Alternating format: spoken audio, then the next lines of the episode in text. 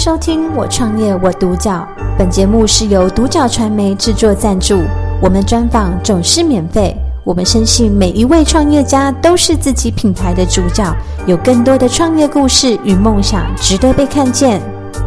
非常开心可以邀请到太阳人全民电厂的执行长威尔森来接受我们的人物专访。你好，你好。那首先会想问威尔森，威尔森当时怎么会想要就是成立太阳人全民电厂？嗯，OK，呃，我之所以会成呃成立这个太阳人全民电厂呢，嗯、最主要是因为这个在二零一一年的时候，嗯，三一一大地震在日本造成了一个很大的灾害，嗯、也就是我们都很熟知的福岛核灾。嗯，那除了福岛核灾的这个呃呃很大的一个环境冲击之外呢，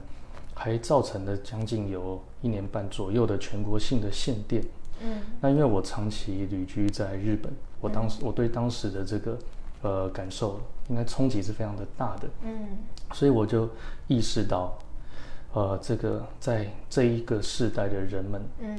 能源跟这个环境的平衡是非常非常重要的，是我们这一代人都必须要面对的课题。可是，呃。民众要去投入到能源产业，其实是非常的困难。对，因为它会有很多的技术门槛，嗯，和资金门槛、通路门槛，嗯，各式各样的门槛，让民间的力量，它没有办法顺畅而直接的投入到呃节能转呃节能减碳能源转型里头。那这样子就减少了很多很多的力量，我觉得这是非常可惜的一件事情。所以呢，我就在这个呃五个。再生能源的项目里头，嗯，水力、风力，呃，生殖能，然后地热、太阳能里头，选择了可以作为一个独立的电厂，它又能够变成是一个分割认购的太阳能板这样的一个再生能源标的项目呢，来建立呃建立一个这个商业模式，就是所谓的全民电厂的绿能的共享经济概念。嗯，因为呢。一个电厂，它可能造价数百或数千万，但是一片太阳能板，它的资金门槛就下降到了可能是一万多元或两万多元。那这样的门槛，任何人都可以跨得过去，每一个人都可以认购太阳能板，轻松的成为电厂的老板。那不但能够获得来自于电力公司的呃长期稳健的卖电收益，还能够在这样的过程中呃节能减碳，促进能源转型。每一个人都是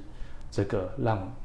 台湾、让环境、让整个世界变得更好的一份助力。这是我成立太阳人全民电厂的一个呃起心动念。嗯，了解。那想问说，在这个成立的过程中，因为其实也呃蛮多年的，那有没有什么是呃遇到的一些困难或者挫折，是让威尔森比较印象深刻的？嗯。嗯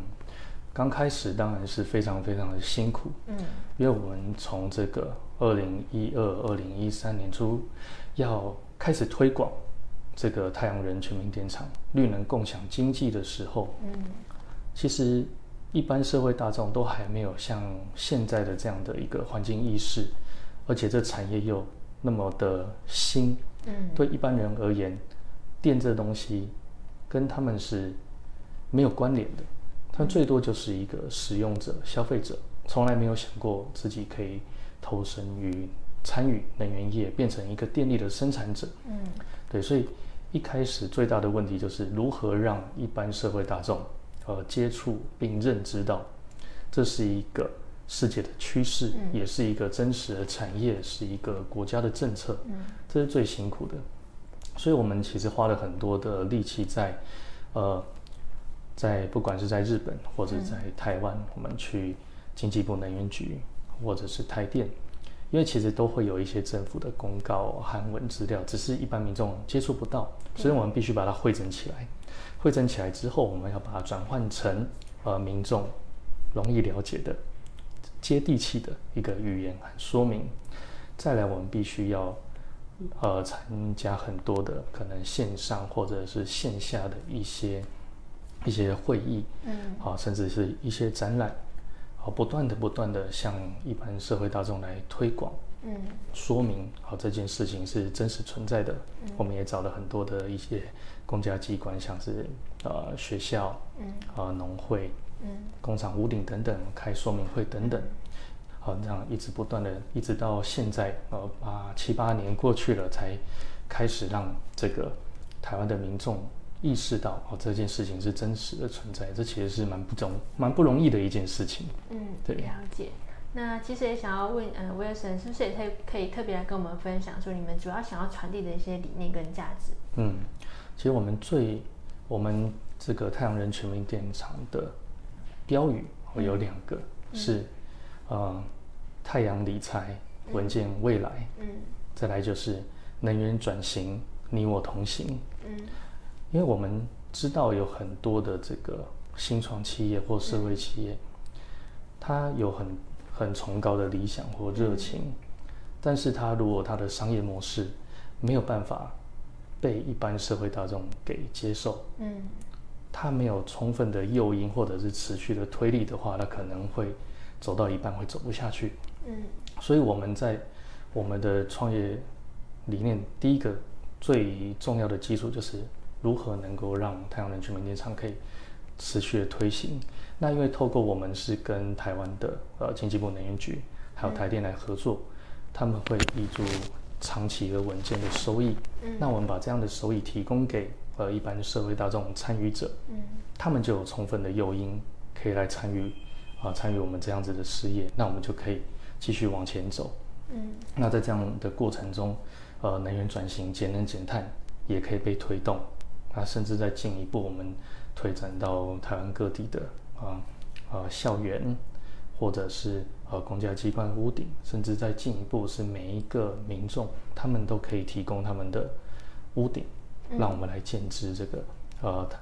建制这个阳光阳光屋顶，然后变成他们的一个这样设备，在同时又能发电，可以创造很多很多的附加价值出来。嗯，了解。那是不是也可以请威尔森跟我们介绍说，因为你们其实有提供像一站式这样一个服务，然后跟你们线上有开发一个 App 的系统，嗯、那是不是大家可以跟我们分享一下它大概是怎么样的一个使用方式？OK，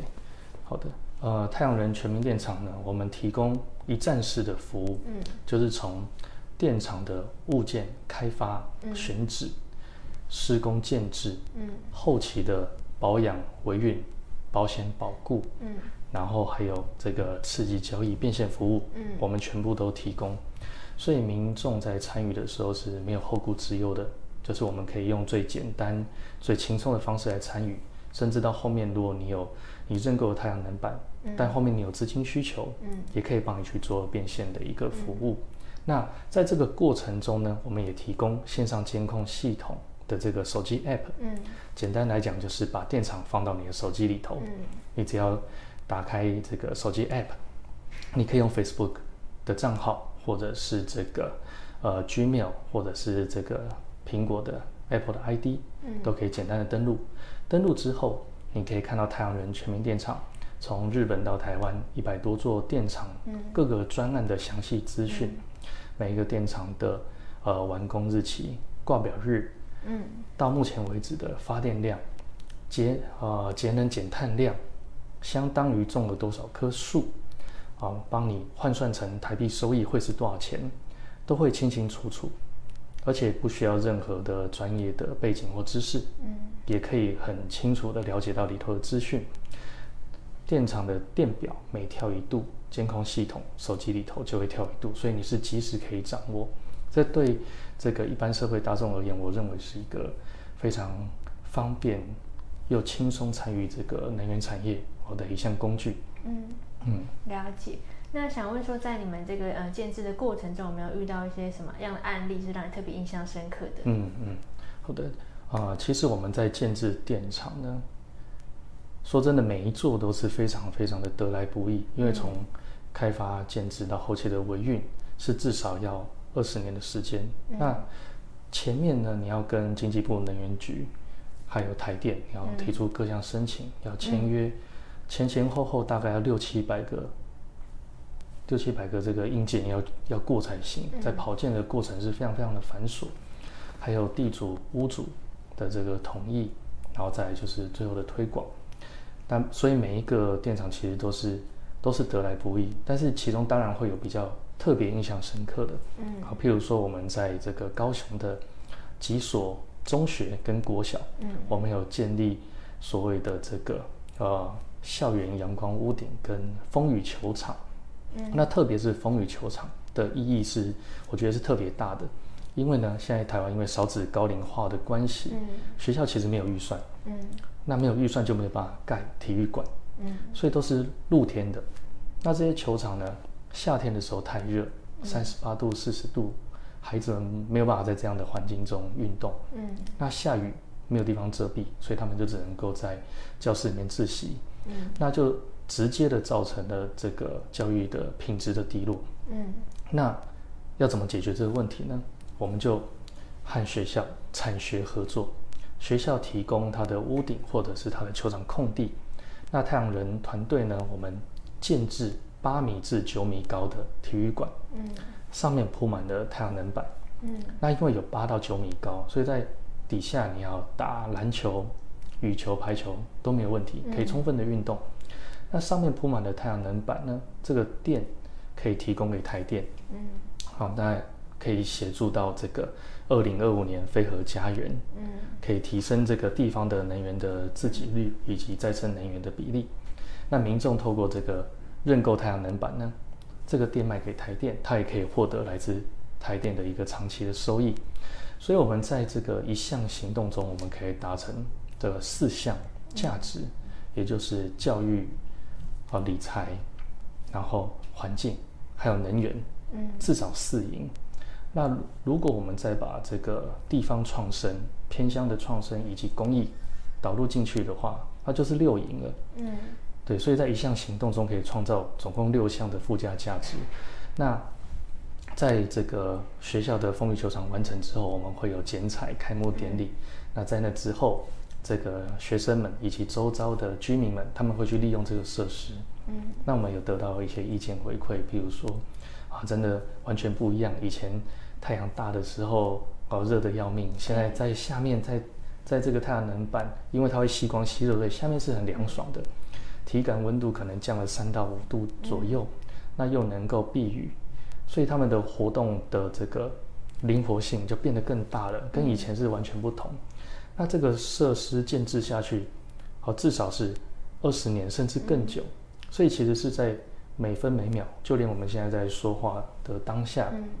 这个风雨球场太阳能板，它也在发挥它的功效，它在发电，嗯、它也在节能减碳，嗯、它也帮助到了学生跟周遭的居民。我觉得这是让我觉得非常有意义，也是很印象深刻的一个案例。嗯，了解。那想问说，在太阳人全民电厂未来有没有什么样一个期许跟计划，可以来跟大家做分享的？嗯。目前太阳人全民电厂在日本跟台湾已经建制了一百座以上的这个太阳能电厂，嗯、那也已经有了数千名实际参与的一个会员。嗯，那我们希望在这个今年二零二一年呢，我们可以让这个电厂的数量以及参与的民众再能够有一个更大规模的一个提升。嗯，那呃，因为我们现在的这个商业模式其实是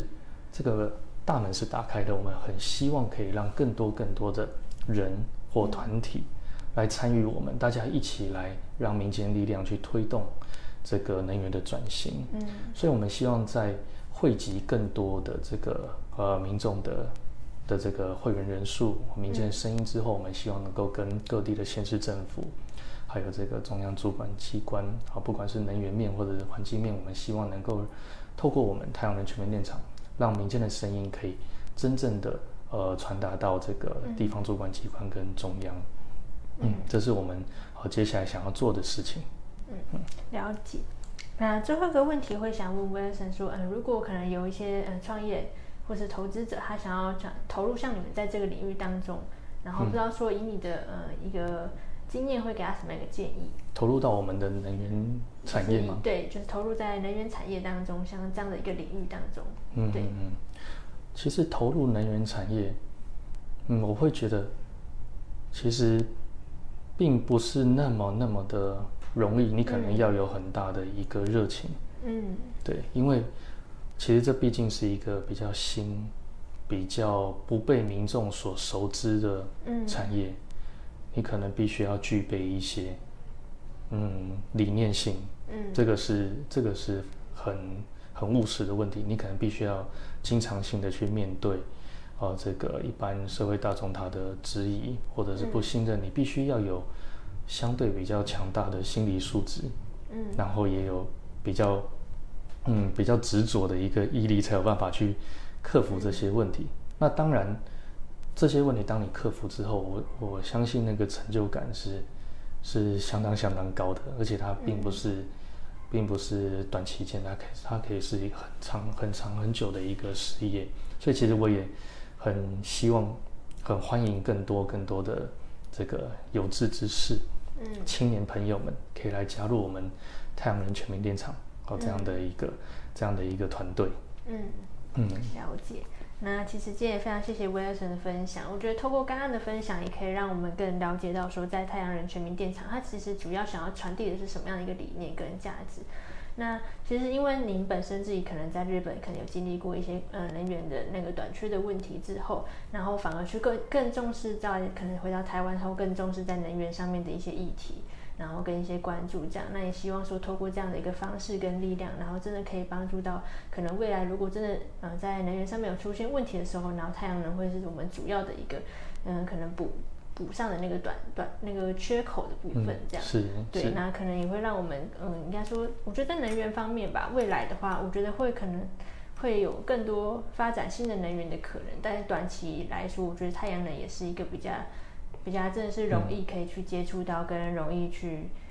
我们比较是容易上手的一个、嗯、一个管道。是是。对，那我今天也非常谢谢，就是威尔森的分享，然后也可以让我们知道说有关于这么多能源的一些议题。是。对，那我们今天的专访的话就到这边，嗯、我们谢谢威尔森，谢。谢。感谢收听《我创业我独角》，本节目是由独角传媒制作赞助，我们专访总是免费。你也有品牌创业故事与梦想吗？订阅追踪并联系我们，让你的创业故事与梦想也可以被看见。